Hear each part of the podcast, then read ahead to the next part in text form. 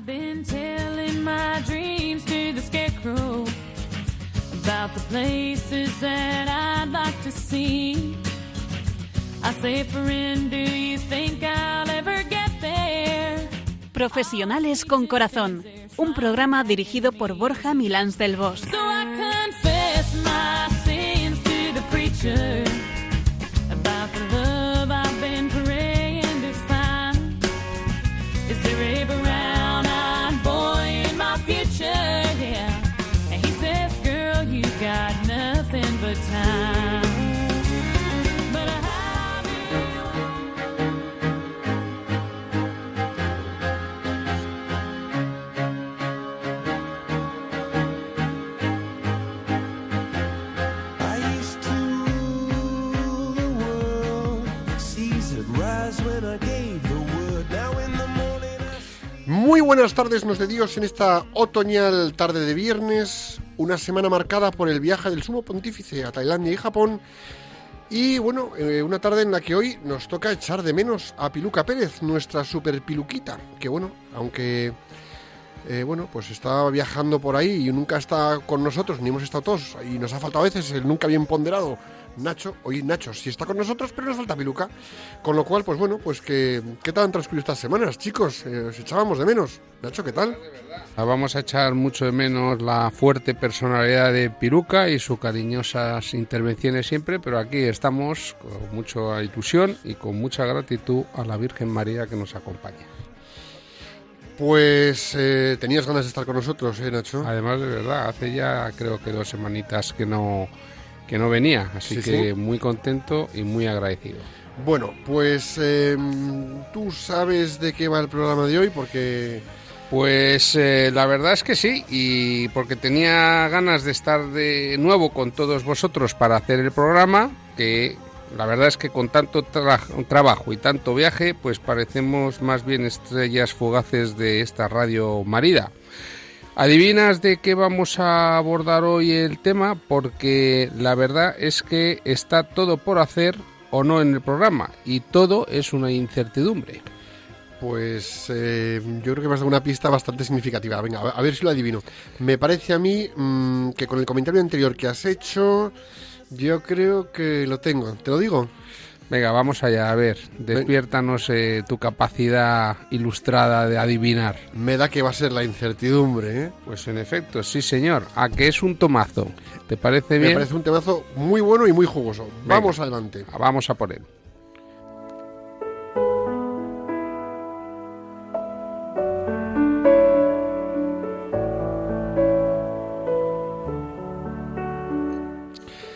Estamos en Radio María para hablar de la incertidumbre en el programa Profesionales con Corazón. Escúchanos desde cualquier lugar del mundo gracias a Internet. Pon www.radiomaria.es en tu navegador y ahí estamos contigo. Pues aquí tenemos a don Nacho, que nos va a decir la frase de hoy, esa que sirve para que escurramos la materia gris y le saquemos partido a las neuronas a veces tan adormecidas. Pues en efecto, Borja, ya que lo dices, tengo hoy una frase que te va a gustar. Y es del filósofo alemán del siglo XVIII, Immanuel Kant.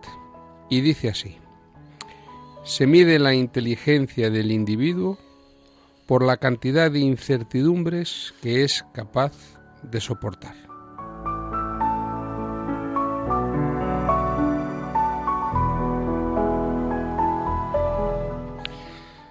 ¿Cuántas incertidumbres somos capaces de soportar en nuestras vidas?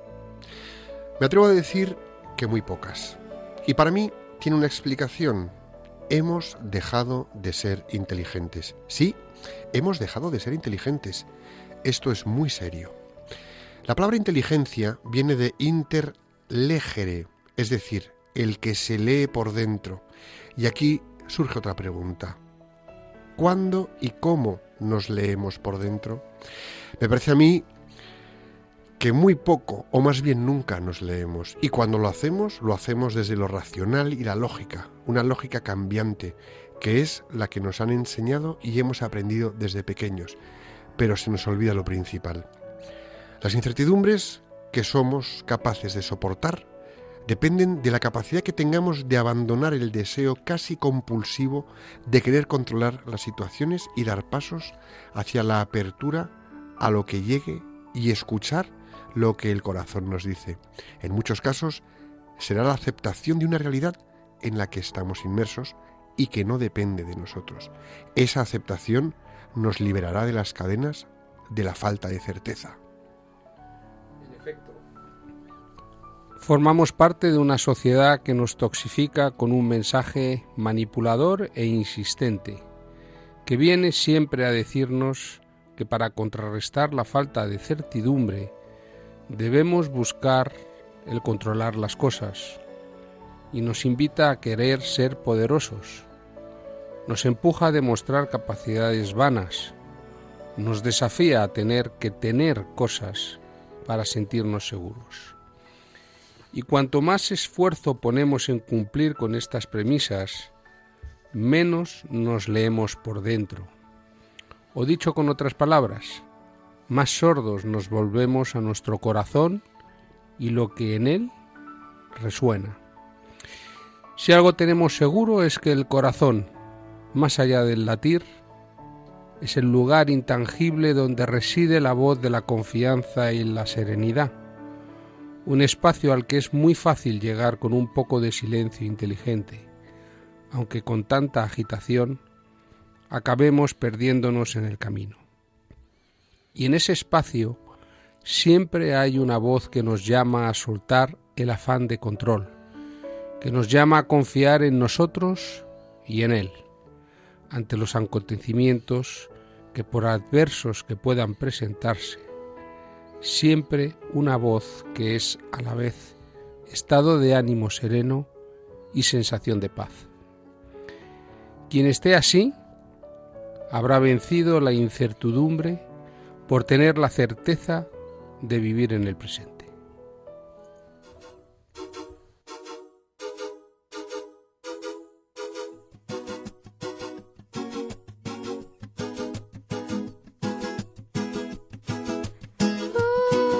Pues con esta sintonía entramos en la parte jugosa de conceptos en Profesionales con Corazón, un programa de Radio María. Estamos ya todos con las orejas y oídos bien desplegados para el momento etimológico de la tarde, porque Borja, estamos prestos para escucharte. bueno, gracias Nacho.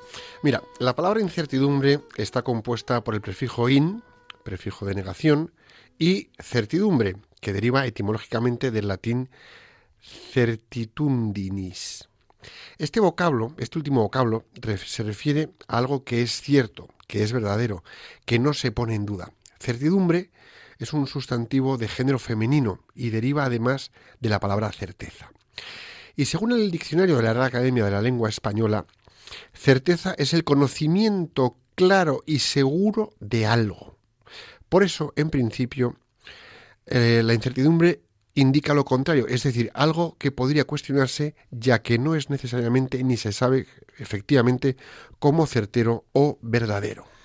En efecto, como dice el psicólogo Roberto Muelas Lobato, la incertidumbre está relacionada con esa necesidad que tenemos de saber qué va a pasar a continuación, de forma que nos podamos anticipar, lo podamos controlar y de repente no nos pille desprevenidos. La incertidumbre es entendida como una motivación humana, concretamente aquella que nos incita, por ejemplo, a confiar que lo que pensamos o que lo que nos dictan nuestros sentidos es cierto. Aunque varía dependiendo del grado y del ámbito en el que aparezca, para algunas personas la incertidumbre es insoportable. Y es aquí donde adquiere su carácter motivador. La persona que la sufre tiene que actuar para reducirla, al menos hasta que encuentre o se encuentre en unos niveles aceptables de seguridad y confianza. Y hoy por hoy en el ámbito de empresa hay que gestionar mucha incertidumbre. Y cada día más. Sí. Hay personas que toleran la incertidumbre mejor que otras, eso lo, hemos, lo tenemos claro, ¿no? Las personas que se encuentran en una situación de gran incertidumbre dedican muchos recursos cognitivos para resolverla, y más si su tolerancia es baja están queriendo averiguar, están queriendo controlar, que están queriendo saber. ¿no? Por ejemplo, dos personas pues, eh, podrían haber llegado a una entrevista de trabajo con las mismas necesidades, ¿no? Y sin embargo, si una de ellas tiene una baja tolerancia a la incertidumbre, pues lo más probable es que intente conseguir el resultado cuanto antes. Es decir, enterarse de cómo va el proceso, cómo van las cosas, cómo funcionan los temas, cómo van progresando, ¿no? Y en ese sentido, pues por ejemplo, pues, pues no esperará a que la empresa se comunique con ella. Será esta persona la que dé los primeros pasos para enterarse de cómo va el proceso. Sí, fíjate Borja que por otro lado además también la incertidumbre también puede aparecer cuando conocemos a una persona. No sabemos cómo es y esto puede llegar a inquietarnos en algún grado. Y debido a que nuestros recursos cognitivos son limitados, los atajos cognitivos y los heurísticos son una buena herramienta para reducirla rápidamente. Estas formas de reducir la incertidumbre son eficaces, pero también tienen a veces consecuencias negativas. Por ejemplo, el que estereotipemos a la gente y o con la aparición de prejuicios que nos surjan al compararnos con otras personas o con otros grupos. Sí, muchas veces eh, nos llevamos la impresión de una persona, eh, caemos en una incertidumbre, pues ¿cómo será? Seguro que es como tal cual y pascual. Y ya hemos estereotipado y etiquetado. Tremendo. Nos cargamos la relación, ¿no? Pues fíjate, llegados a este punto tendríamos que preguntarnos cuáles son los desencadenantes de la incertidumbre. Y hay unos cuantos, ¿eh? Verás, vamos a ir viéndolos. Algunas de las causas que generan esta incertidumbre, vamos a ver, son las. A ver, seguro que con alguna de estas os habéis identificados en algún momento. A ver si coincide. Hay una fuerte, eh, o es una fuente de incertidumbre, es la contradicción entre las expectativas y las señales que nos facilita la realidad. Es decir, una cosa es lo que tú piensas que podría ser y otra cosa es lo que te vas encontrando en la realidad. Imaginemos que hemos hecho la entrevista de la que hablábamos antes y, por ejemplo, pues no, pues no nos ha salido muy bien. Y así que, bueno, pues estamos pensando que, pues nos vamos allí pensando que, que, el puesto pues es nuestro. Nos ha salido muy bien, pues el puesto es nuestro. Y resulta que pues pasan unos días y no nos llaman. Entonces, un indicador habitual de que el puesto no va a ser para el entrevistado es eso, que no nos llaman. Y pensamos, no me han llamado, esto no es para mí. Y así que pasa, pues que juntamos la seguridad con la que salimos con la señal contradictoria de que no me están llamando. Entonces, tenemos una sensación de incertidumbre que va creciendo, que es tremenda. En efecto, hemos mezclado expectativas con sentido de realidad. Fíjate que hay otra fuente de incertidumbre muchas veces que nace de contraponer la conducta a los valores, a nuestros valores. Cuando realizamos conductas con las que no estamos de acuerdo, nuestra incertidumbre aumenta porque claro, hemos perdido nuestros referenciales.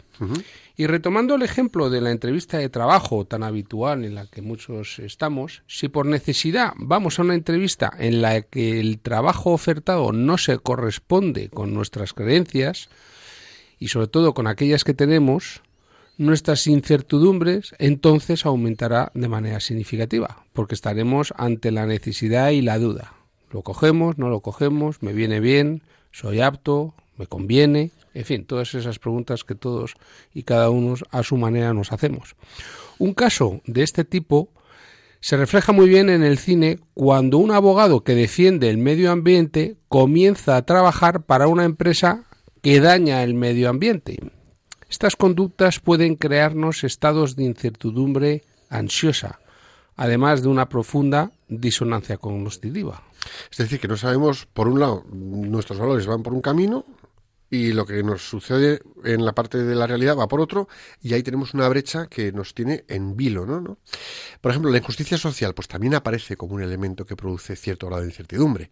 Las injusticias que vivimos en el día a día, que son unas cuantas, eh, y que vemos que pues, otras personas las sufren, pues pueden generarnos una incertidumbre si no somos capaces de solventarlas. Es decir, hay veces que vemos a otras personas en situaciones que nosotros no sabemos si sabríamos solventarlas o cómo tener una mano y nos genera incertidumbre. ¿Sabré yo enfrentarme a esa situación como esa persona?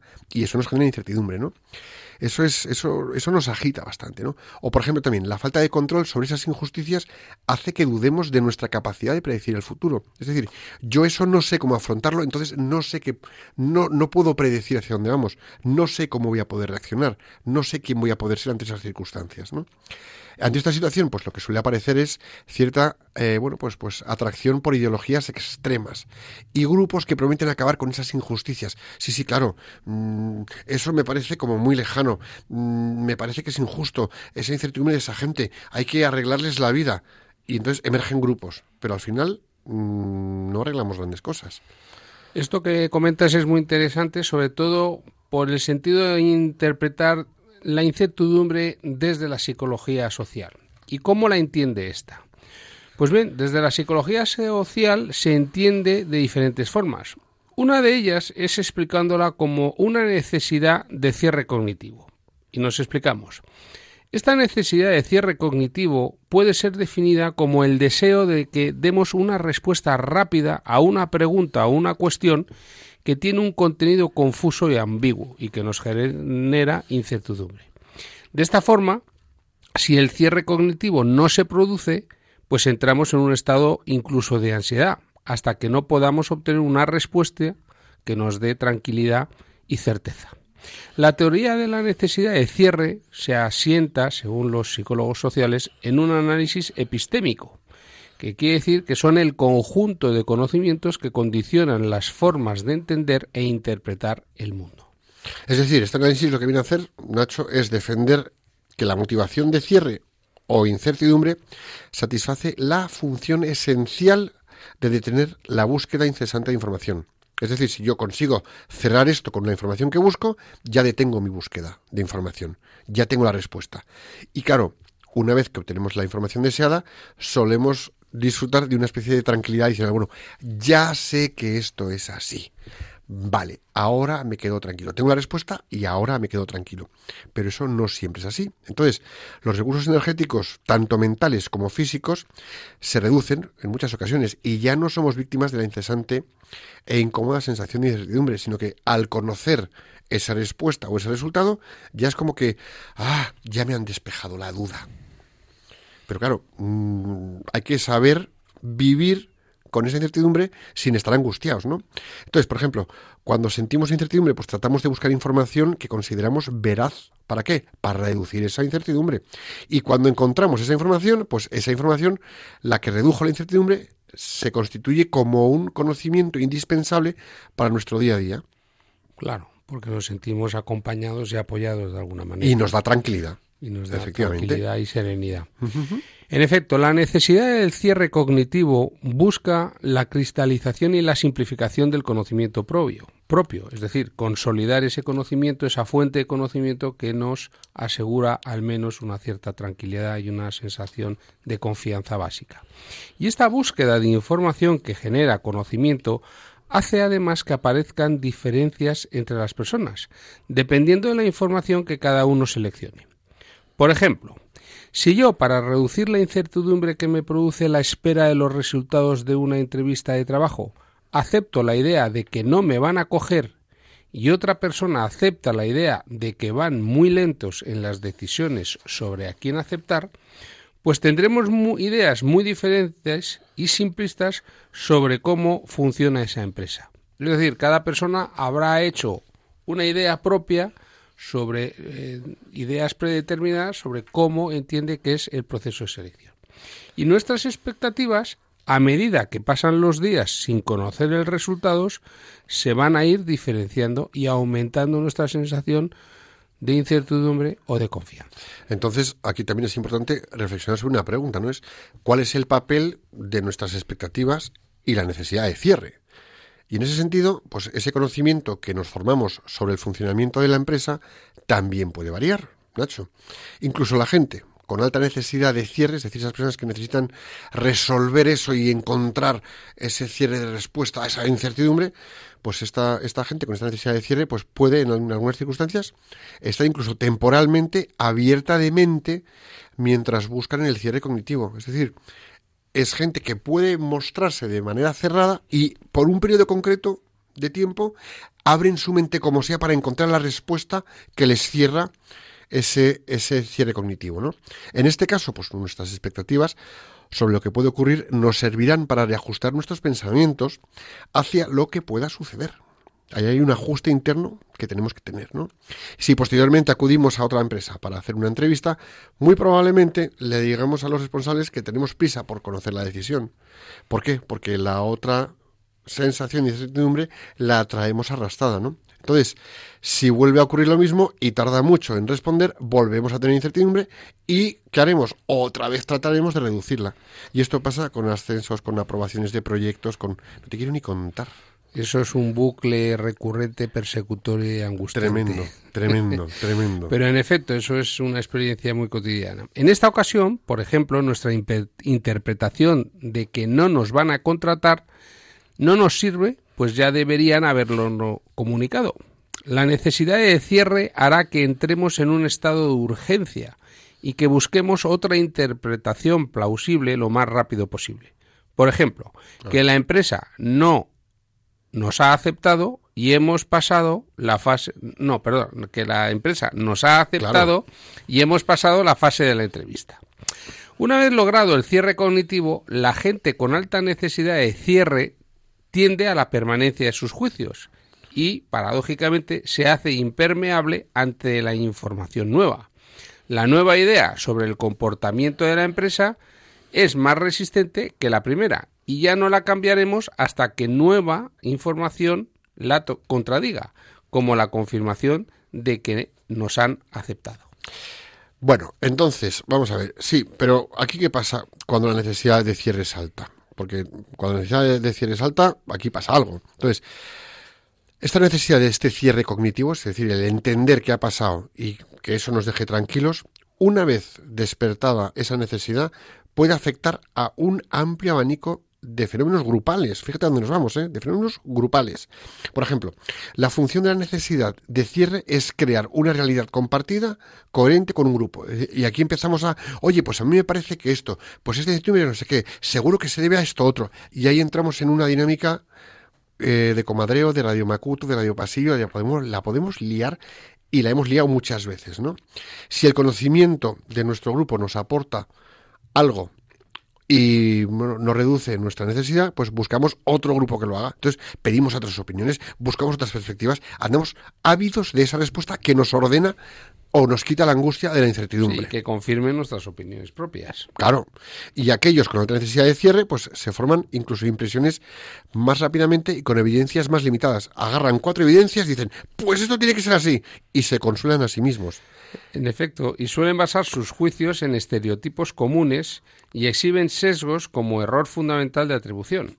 También buscan menos alternativas a la hora de resolver los problemas. Son menos empáticos con los que piensan diferente y fallan además al adaptar su lenguaje cuando tienen que explicar sus pensamientos propios a otras personas. Aquellas personas con alta necesidad de cierre superan la certidumbre, perdón, la incertidumbre aceptando la primera información que obtienen para sacar conclusiones y posteriormente aceptan de manera incuestionable esa conclusión.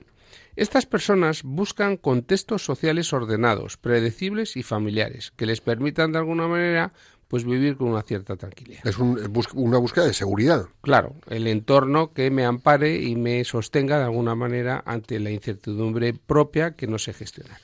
Las creencias y las normas sociales compartidas por los miembros de un grupo dan mucha certeza sobre cómo es el mundo, qué se debe hacer en diversas situaciones, cómo debemos comportarnos en él, quiénes son y por qué son importantes las normas, las conductas o las personas. Por lo tanto, los grupos muchas veces aportan los contextos de seguridad buscados por estas personas, además de ser la mayor fuente de certeza y conocimiento para ellas.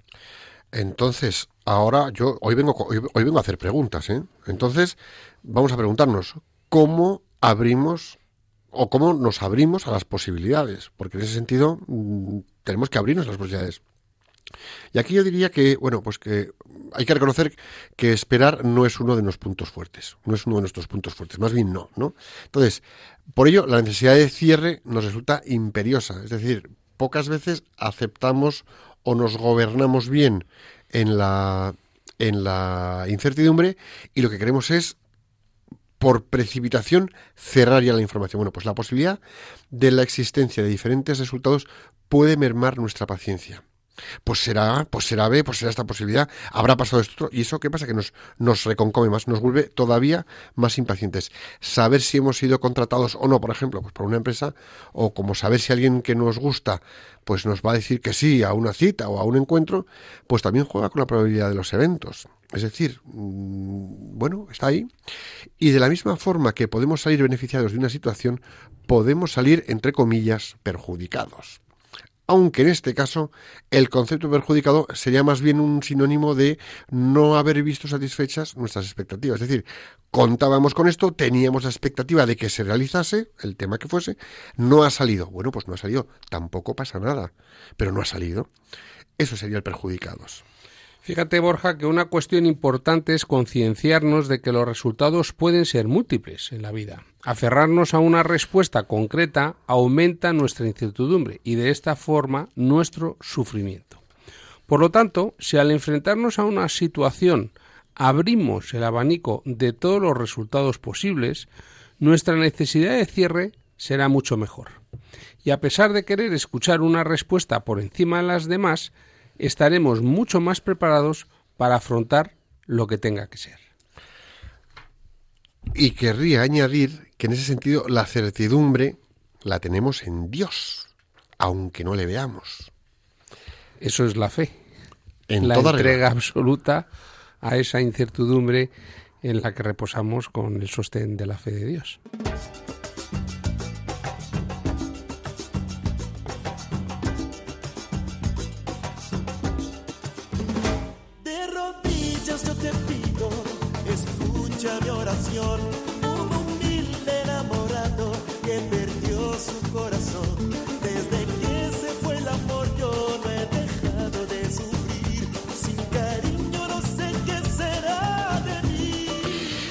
En Profesionales con Corazón estamos en, Profesionales con Corazón, que es un programa de Radio María, y hemos llegado al momento de la entrevista y hoy nos acompaña Arnovi Moncada. Bienvenido Arnovi, ¿cómo estás?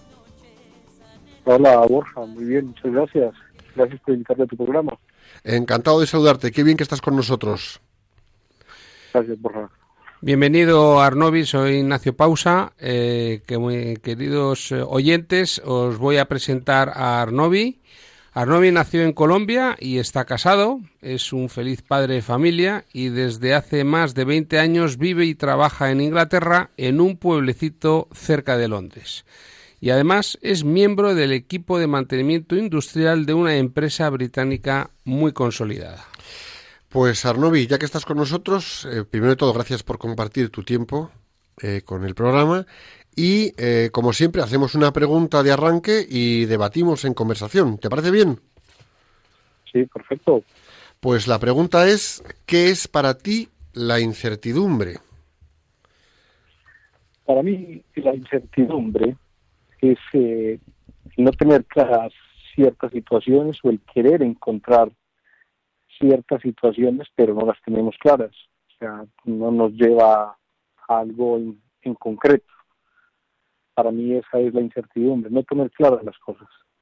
Bueno, yo tendría una pregunta para ti. Eh, la idea es, en tu experiencia existencial, en tu experiencia también de hombre de fe, eh, ¿podrías contarnos alguna experiencia de incertidumbre en la que la fe o tu experiencia existencial o tu propia personalidad te haya permitido poder resolverla con cierta confianza en la medida en que, como defines tú, la incertidumbre es no tener claras las cosas?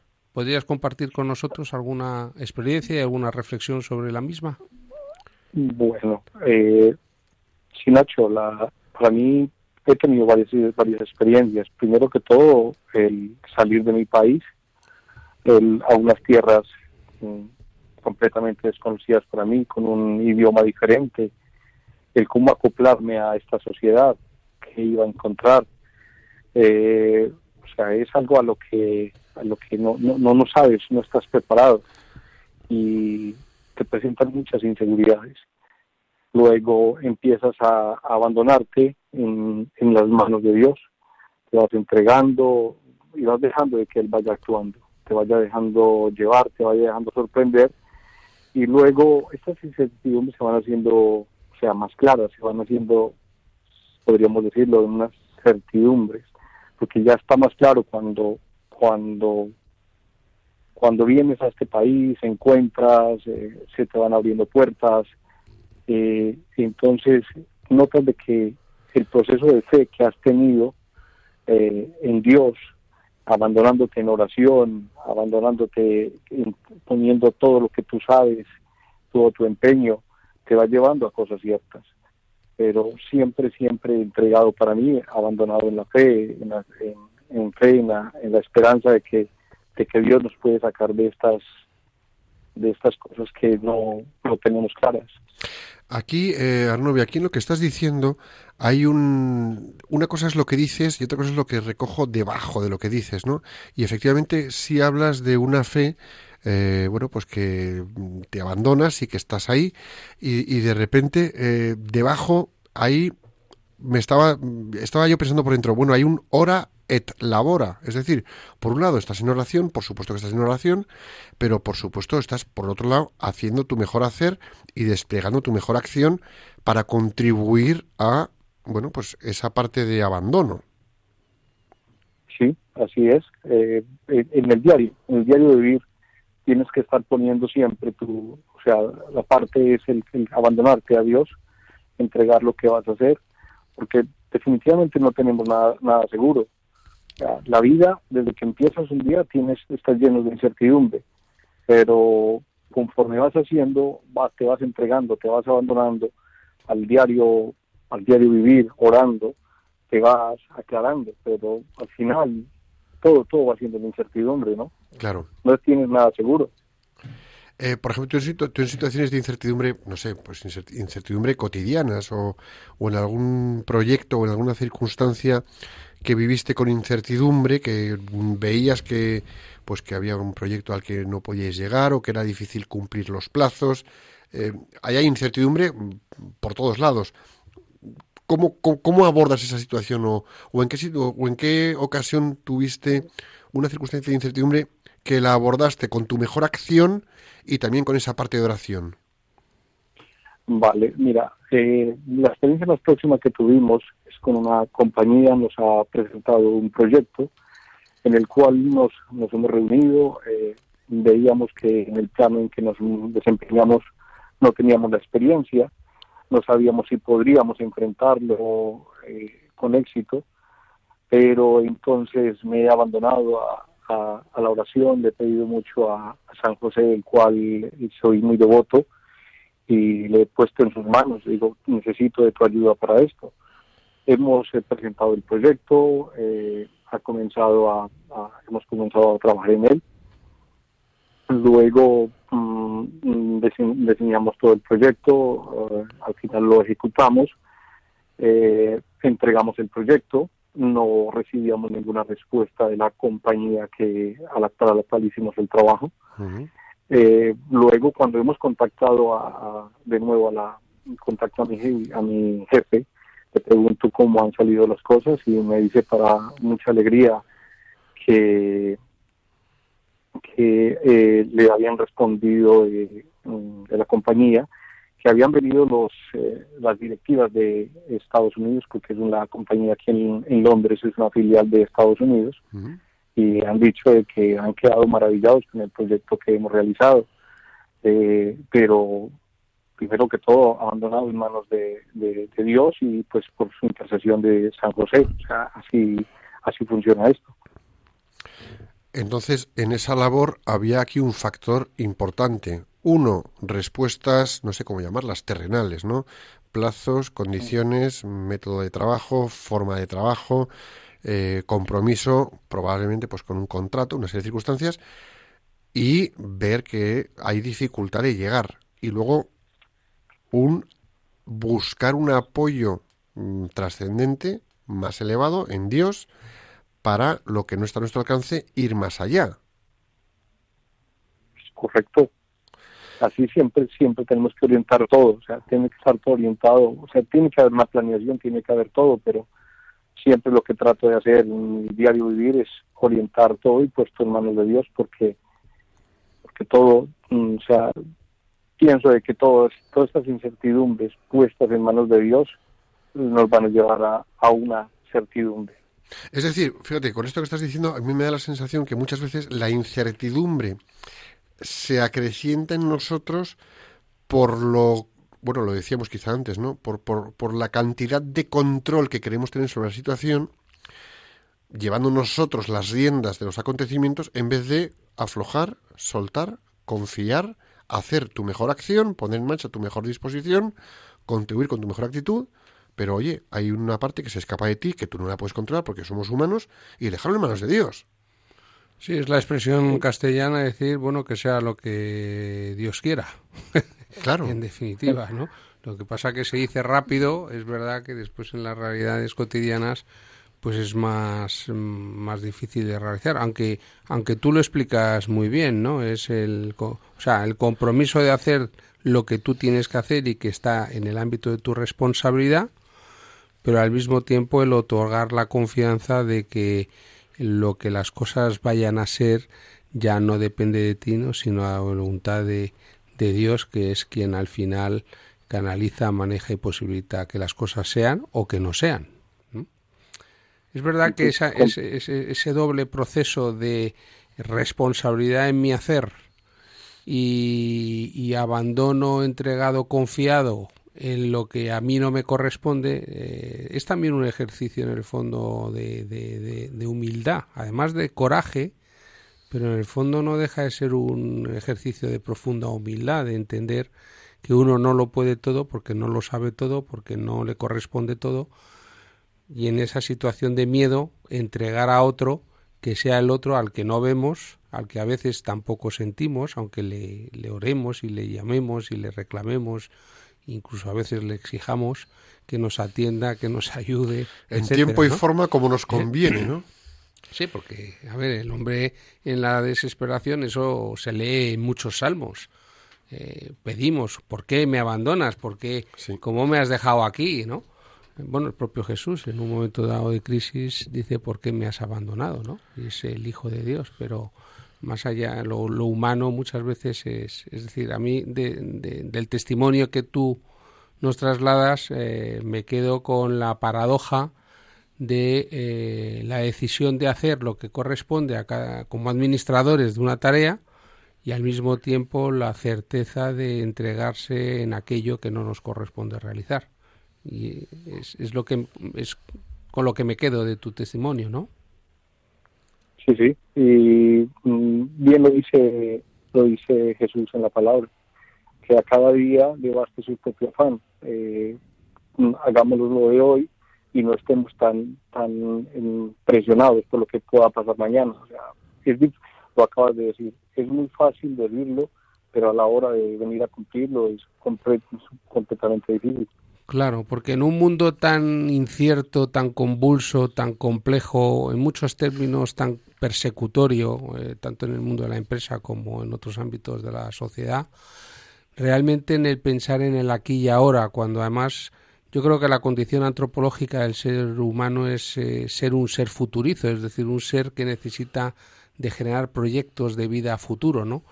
Pues es verdad que esa esa, esa serenidad para el vivir el aquí y ahora en presencia absoluta, pues, eh, pues eh, quizás es lo conveniente, pero es verdad que estamos como muy educados en permanentemente pensar siempre en el mañana, en el mañana, en el mañana que viene y al que voy a tener que dar puntual respuesta, ¿no? Sí, olvidamos el, eh, vivimos el, el, el hoy, o sea, estamos muy en, concentrados en el vivir en el mañana, preparar el mañana, que nos olvidamos el vivir el hoy. Sí. Y yo creo que esa obsesión de controlar el mañana, planificar el mañana, estar preparados para el mañana, acaba siendo, eh, acaba siendo foco y original. Somos generadores de incertidumbre. Porque si nos dedicásemos con un buen criterio sano a trabajar en lo que tenemos entre manos, con la ilusión de mm, alcanzar algo que nos apetece, un objetivo, que claro que el objetivo es a futuro, pero el objetivo es a futuro y el futuro empieza cuando estás delante del ordenador preparando un informe o preparando unas visitas comerciales o planificando una tarea o un, o un proyecto de mantenimiento.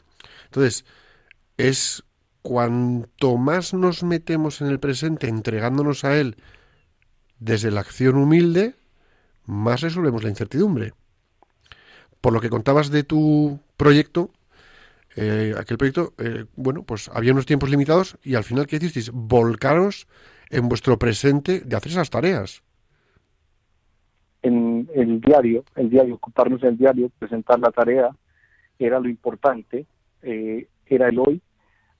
Sí se espera el mañana, o uno espera una respuesta en el mañana, pero, pero había que hacer el hoy. El mañana ya, ya, ya vendrá, no, no, no tendremos ningún afán. Por eso le decía a mi jefe, lancémonos, vamos adelante con este proyecto y, pues ya lo que venga vendrá, pero no, no nos angustiemos tanto. Y bueno, lo hemos podido lograr con, con éxito, pero también muy acompañado con la oración, que es algo que me, me ayuda, me, me ayuda mucho a estar entregado a, a hacerlo todo como con, con tranquilidad y paz. Pero vuelvo y repito, es fácil expresarlo, pero sí genera en uno cierta ansiedad. Hombre, lo cierto, por ejemplo, Arnovi, en tu caso, eh, dejas atrás Colombia, llegas a Inglaterra y hay incertidumbre, pues mm, quiero imaginar que una poca incertidumbre sí que viviste, ¿no? No, no, completo, o sea, por completo. La, es que decir que el hombre o que uno no tiene incertidumbre, eh, eh, o sea, sería mentir. Todos la tenemos que vivir, la tenemos que presentar. Lo que pasa es lo, lo, lo decían ahora o lo decían ahora en, el, los, programas que mm, tenemos eh, un momento en que todos nos tenemos que presentarla, pero es cómo la afrontamos, es abandonarnos, entregarnos totalmente y, y pues esta, que estas incertidumbres no nos vayan a bloquear. Siempre las tendremos, pero cómo las afrontamos, de qué manera las afrontamos. Y yo, para mí, lo que lo he tomado y por mi experiencia es dejar de pensar tanto en mí de una manera personal, humana, y entregarme más en un modo espiritual y abandonarme en manos de Dios, que es la, manera que le ha enfrentado más fácil. Es que esto que estás diciendo ah, para mí me conecta con algo muy peculiar y es que eh, aumenta la incertidumbre, la incertidumbre o vivimos en una incertidumbre más intensa cuantas más explicaciones racionales y respuestas lógicas, estas cognitivas, queremos encontrar. ¿Para qué? Para saciar esa inquietud que tenemos. Cuanto más racionales vamos, cuanto más mmm, cabalamos mentalmente, cuanto más mmm, nos rumiamos las cosas, le damos vueltas a los asuntos, miramos perspectivas y posibilidades, todo, todo, todo, todo, todo muy intelectual, eh, nos volvemos locos y entramos en una incertidumbre brutal. Tales abanicos de posibilidades abrimos que nos volvemos locos. En cambio, lo que decías tú, mm, la parte espiritual, entregarlo a Dios, a San José, poner en manos de la Virgen María, eh, encomendarlo a ese plano superior espiritual que tenemos todos dentro, algunos más adormecidos que otros, cuando lo entregamos de esa manera, lo que hacemos es, bueno, parar la mente y lo que estamos es abriendo el corazón. Y yo creo que las personas que viven su realidad desde el corazón están abiertos y entregados a las circunstancias y a mí me da la sensación de que su nivel de incertidumbre es muy bajo, porque están en su presente abiertos a lo que venga. Dan su mejor acción y se encomiendan al cielo, a Dios, a San José, a la Virgen María y a quien, bueno, a quien recurran. Y entonces en esa mezcla o ese, ese reducir tanto procesado racional y abrirte de corazón a abrazar la situación, lo que es abrazar nuestra cruz, nos rompe la incertidumbre. Rompemos con la incertidumbre, la quebramos. Sí, pero porque, a ver, yo según te estoy entendiendo, porque en el fondo haces un proceso de aceptación plena de la realidad en la que estás y paradójicamente yo estaba pensando ahora en las experiencias propias y personales, ¿no? Como supongo que, que, los oyentes, cada uno estará pensando en su propia situación, pero en las situaciones más dramáticas en las que me ha generado mucha incertidumbre la vida, Cuando han sido dramáticas porque había que aceptarlas, porque no había solución posible, en ese momento uno no tiene miedo, uno tiene una eh, coherencia, una consistencia interna, una serenidad y una paz que no te viene de tus capacidades propias, personales, ni cognitivas, ni afectivas, ni relacionales, ni de posición de poder o de sociales.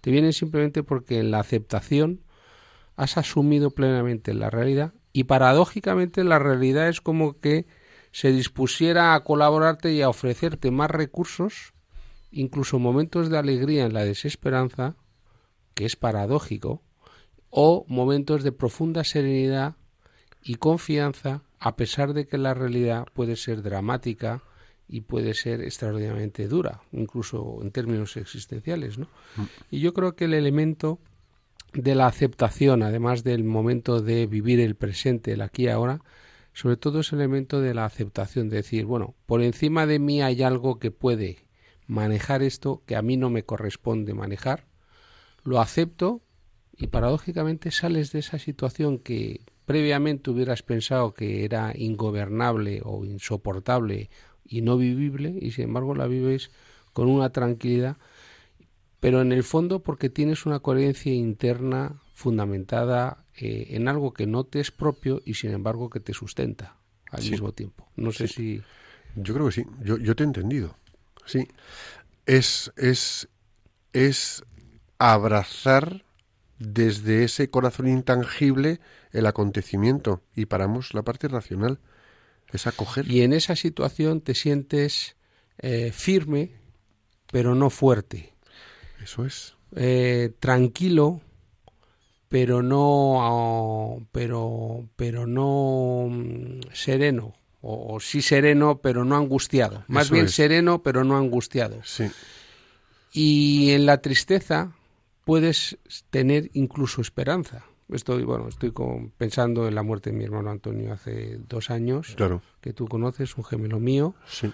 y que él vivió una profunda paz justamente porque abrazó su situación existencial y decía, estoy tranquilo, estoy sereno, ¿cómo es posible que yo, sabiendo que me voy a morir dentro de diez días, sea el momento más feliz de mi vida. Y había ahí un proceso de incertidumbre tremendo. Fue un proceso de aceptación plena, de una entrega absoluta, donde él paradójicamente nos enseñaba a nosotros a tener paz cuando éramos nosotros supuestamente los que le debíamos de acompañar. Y esa paradoja la da el proceso, como decía Arnovi, de esa entrega absoluta confiada, por supuesto en la, basada en la oración y en, y en, y en, la entrega absoluta. ¿no? Yo creo que la oración, Arnovi, yo creo que la oración es fundamental, ¿no? Para, para poder afrontar bien la incertidumbre. ¿Tú, qué, ¿Tú cómo lo ves?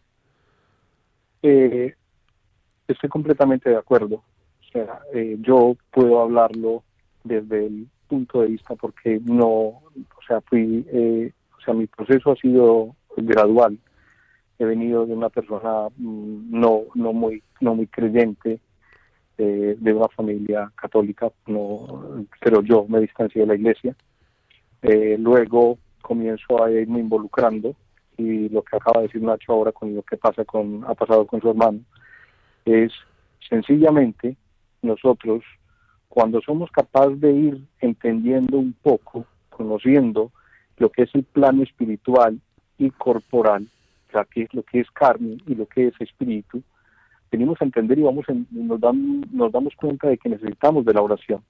No podemos hablar de, de oración cuando no entendemos lo que es espiritual, porque la oración nos conecta con algo que no vemos y, y, nos eleva, nos lleva a ese mundo donde tenemos que entregar nuestro nuestra carnalidad, nuestra parte corporal, a algo que no conocemos, que es lo espiritual. Entonces nos abandonamos, pues eso es la oración, conectar lo carnal con lo espiritual. Si nos conectamos de esa manera, ya entendemos de que hay una conexión con Dios. Es ese Dios o, como lo quieras ver, pero es, es la, por eso se dice, la oración es la comunicación con Dios, con ese ser que no vemos, pero lo vemos en toda parte, lo tenemos en todo, en todo nuestro alrededor. Fíjate una cosa que estaba pensando. Vamos a ver, si nosotros que tenemos fe más o menos raquítica, más o menos fuerte, más o menos desarrollada o más o menos eh, trabajada, la incertidumbre nos cuesta gestionarla, la persona que no tiene fe, o sea, es que agonizan en la incertidumbre. Es, es, es, esto es curioso, es decir, los que tenemos fe católica y una fe razonablemente trabajada, o ahí ponemos nuestro empeño, vale, pues se nos hace la vida a veces cuesta arriba y con las incertidumbres un poquito más cuesta arriba. Los que no tienen fe tienen que estar angustiados, pero angustiados. Por eso que recomendamos tener un poquito de fe, ir trabajándolo. Oye, tú pon tu acción, pero de paso encomiéndalo a los demás arriba, que algo más de capacidad tienen que nosotros, seguro. ¿Te parece? Arnovi, eh, muchísimas gracias por, por tu tiempo. Eh, seguimos con el programa. Es un placer haberte tenido en antena. Vale, muchas gracias Borja, muchas gracias Nacho y de todas maneras que Dios los acompañe y continuamos eh, continúo escuchándolos en Radio María. Fantástico, pues quédate con nosotros hasta, hasta terminar el programa y seguimos adelante. Y mucha suerte en tu experiencia familiar en Reino Unido. Que tengas mucha suerte y muchos logros. Vale, muchas gracias. Hasta luego.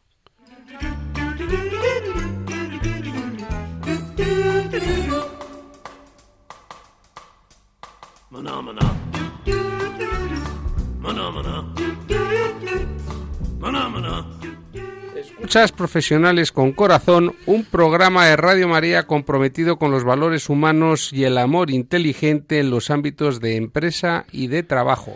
Pues mira, si estamos listos para el plan de acción, vamos a ponernos manos a la obra. Os vamos a dar unas pequeñas pautas que nos dio el psicólogo eh, Roberto Muelas Lobato y a ver cómo hacemos frente a la incertidumbre. Aparte de oración, que hay que dedicarle tiempo, importante, en lo que a nosotros nos competa, aclarar las metas y objetivos, ponernos claros. Te tomas un poquito de tiempo para ver lo que es importante para ti, lo que es opcional o accesorio, y la claridad en lo que tienes por delante te ayudará a poner dirección. Créate un mapa. ¿Qué haces para no perderte cuando vas a un sitio que no conoces? Te llevas un mapa. Un sistema esquema de organización personal que te ofrezca las mismas funciones que un mapa. Esto te va a permitir saber dónde estás, hacia dónde eh, te, quieres dirigir, cómo puedes ir a donde quieres ir, qué diferentes posibilidades hay para llegar a tu destino y cómo das un rodeo si surge algún imprevisto en la ruta.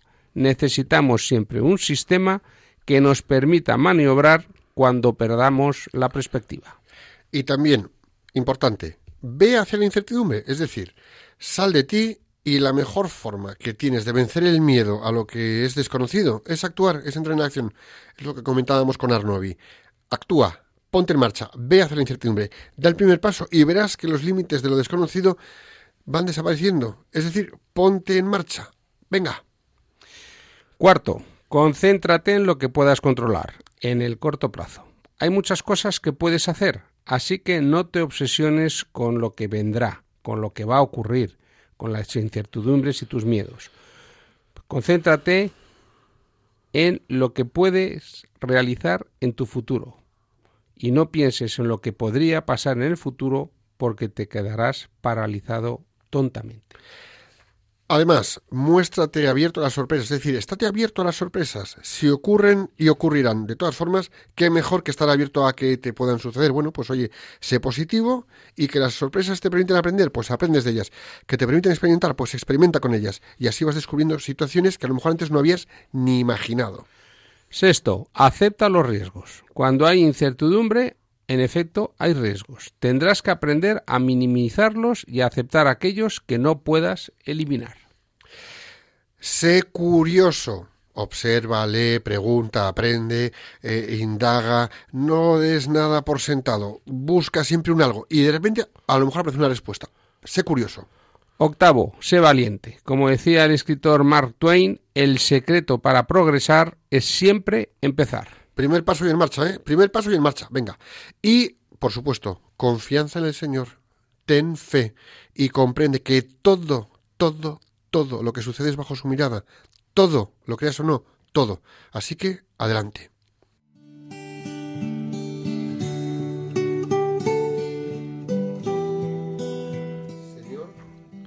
Señor, te pedimos que todas las personas que, nos están escuchando reciban tu inspiración para que puedan gestionar la incertidumbre entregando lo mejor de sí mismas en su día a día, profesional y personal, contribuyendo a su propio crecimiento y al bien de los demás. Jesús, en ti confiamos.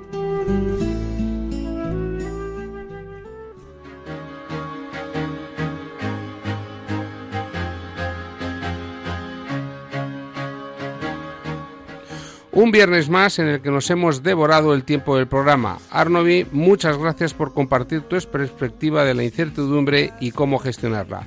Gracias a todos vosotros que nos escucháis por el mundo y por acompañarnos. Arnovi, qué alegría que hayas participado con nosotros en el programa. Ha sido un placer escucharte y tenerte con nosotros. A todos vosotros muchas gracias y buen fin de semana. Que tengáis muy feliz comienzo de Adviento. Y quiero recordaros unas palabras del Sagrado Corazón de Jesús a Santa Maravillas de Jesús, Carmelita Descalza, que decía, España se salvará por la oración. Dicho esto, nos vemos de nuevo el 13 de diciembre de 5 a 6 de la tarde aquí en Radio María. Hasta entonces, rezad desde el corazón a la Inmaculada Concepción y a Santiago Apóstol para que nuestra tierra de María siga siendo patria de todos los españoles. Que Dios os bendiga y la Virgen os proteja.